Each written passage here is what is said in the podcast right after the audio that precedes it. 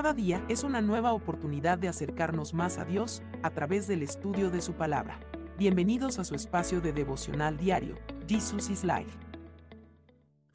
Con un abrazo fraterno les damos la bienvenida para continuar en el libro de Oseas, capítulo 4. Un buen líder espiritual.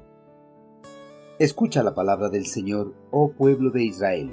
El Señor ha presentado cargos en tu contra diciendo, no hay fidelidad ni bondad ni conocimiento de Dios en tu tierra.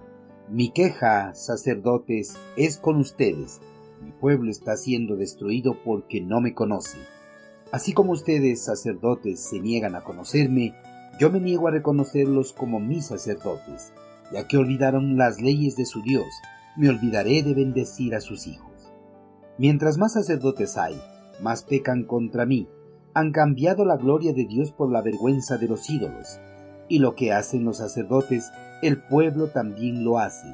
Así que ahora castigaré tanto a los sacerdotes como al pueblo por sus perversas acciones.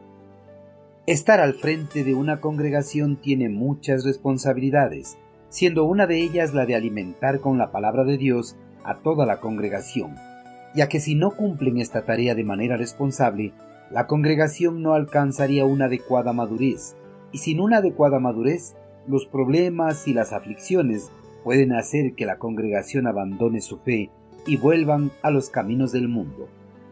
Además, los pastores son responsables directos de la vida espiritual de toda la congregación.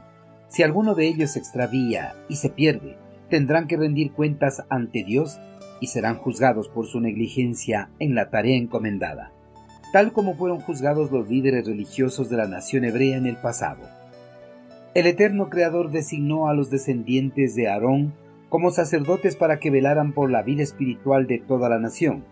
Al principio, los sacerdotes cumplieron su rol a cabalidad, pero con el pasar de los tiempos, la fidelidad de ellos hacia Dios fue desvaneciéndose. Se dejaron llevar por la ambición y el deseo de imitar las costumbres de las religiones de las naciones paganas. Bajo este deseo, los sacerdotes judíos comenzaron a adorar a los dioses cananeos, y muy pronto cambiaron la gloria del único Dios verdadero por la vergüenza de Baal y dejaron de rendir culto y adorar a Dios completamente. Con este ejemplo reprochable contagiaron casi a toda la nación.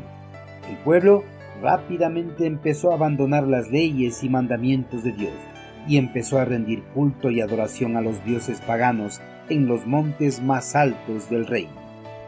Tras la instauración de la idolatría en el reino del norte o Israel, las nuevas generaciones no conocían al Dios de sus padres, al Dios que les había dado un lugar para que se establecieran como nación, ya que los sacerdotes, al adoptar a los dioses paganos, dejaron de enseñar al pueblo las leyes y los mandamientos del único Dios verdadero, impidiendo de esta manera que las nuevas generaciones conozcan al eterno Creador. Debido a esta negligencia, Dios acusó a los líderes religiosos de no dejar que el pueblo lo conociera. Esta acusación la realizó por medio del profeta Oseas. Dios no solo presentó cargos en contra de los sacerdotes, sino que también dictó sentencia contra ellos.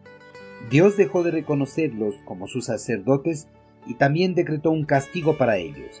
Pero ese castigo no solo recaería sobre los sacerdotes, sino también sobre toda la nación.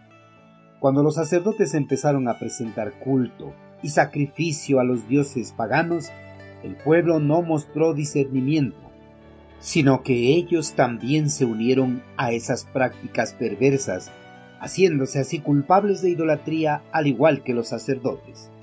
Queridos hermanos, los líderes religiosos de Israel en vez de velar por el bienestar espiritual de sus compatriotas, les arrastraron a la idolatría y a la condenación.